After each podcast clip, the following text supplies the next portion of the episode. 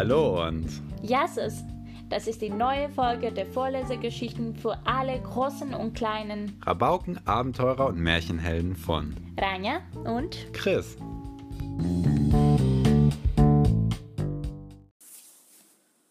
Ocean Wong, geboren im 1988.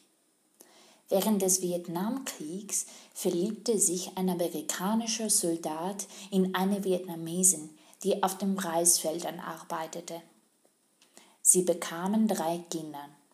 Eines dieser Kinder war Oceans Mutter. Irgendwann reiste der amerikanische Soldat in die USA, um seine Familie zu besuchen. Während er weg war, fiel Saigon und die USA-Truppen wurden evakuiert. Oceans Mutter und ihre Geschwister wurden getrennt und wuchsen in verschiedenen Waisenhäusern auf. Ocean wurde auf einer Reisfarm geboren.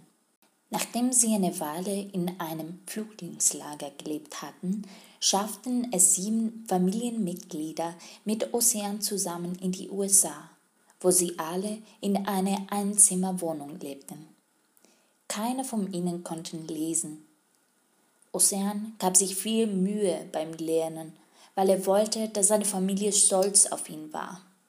Aber wegen seiner Les-Rechtschreibschwäche war er langsamer als die anderen Kinder. Er schaffte es an die Universität, aber das Marketingstudium war nichts für ihn und er hörte nach acht Wochen auf.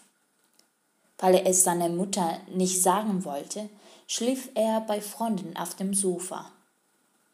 Und dann entdeckte Ocean die New Yorker Dichterszene und begann selbst zu schreiben. Ohne viel Hoffnung reichte Ocean eine Gedichtsammlung bei einem Wettbewerb ein.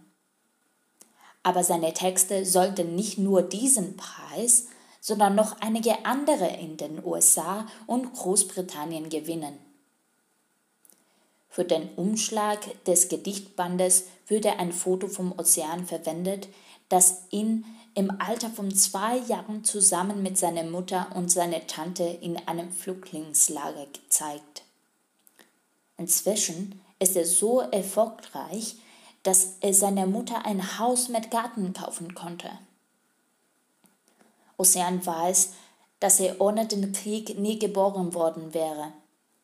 Diese Tatsache ist für ihn nicht einfach, aber manchmal ist das Leben eben kompliziert.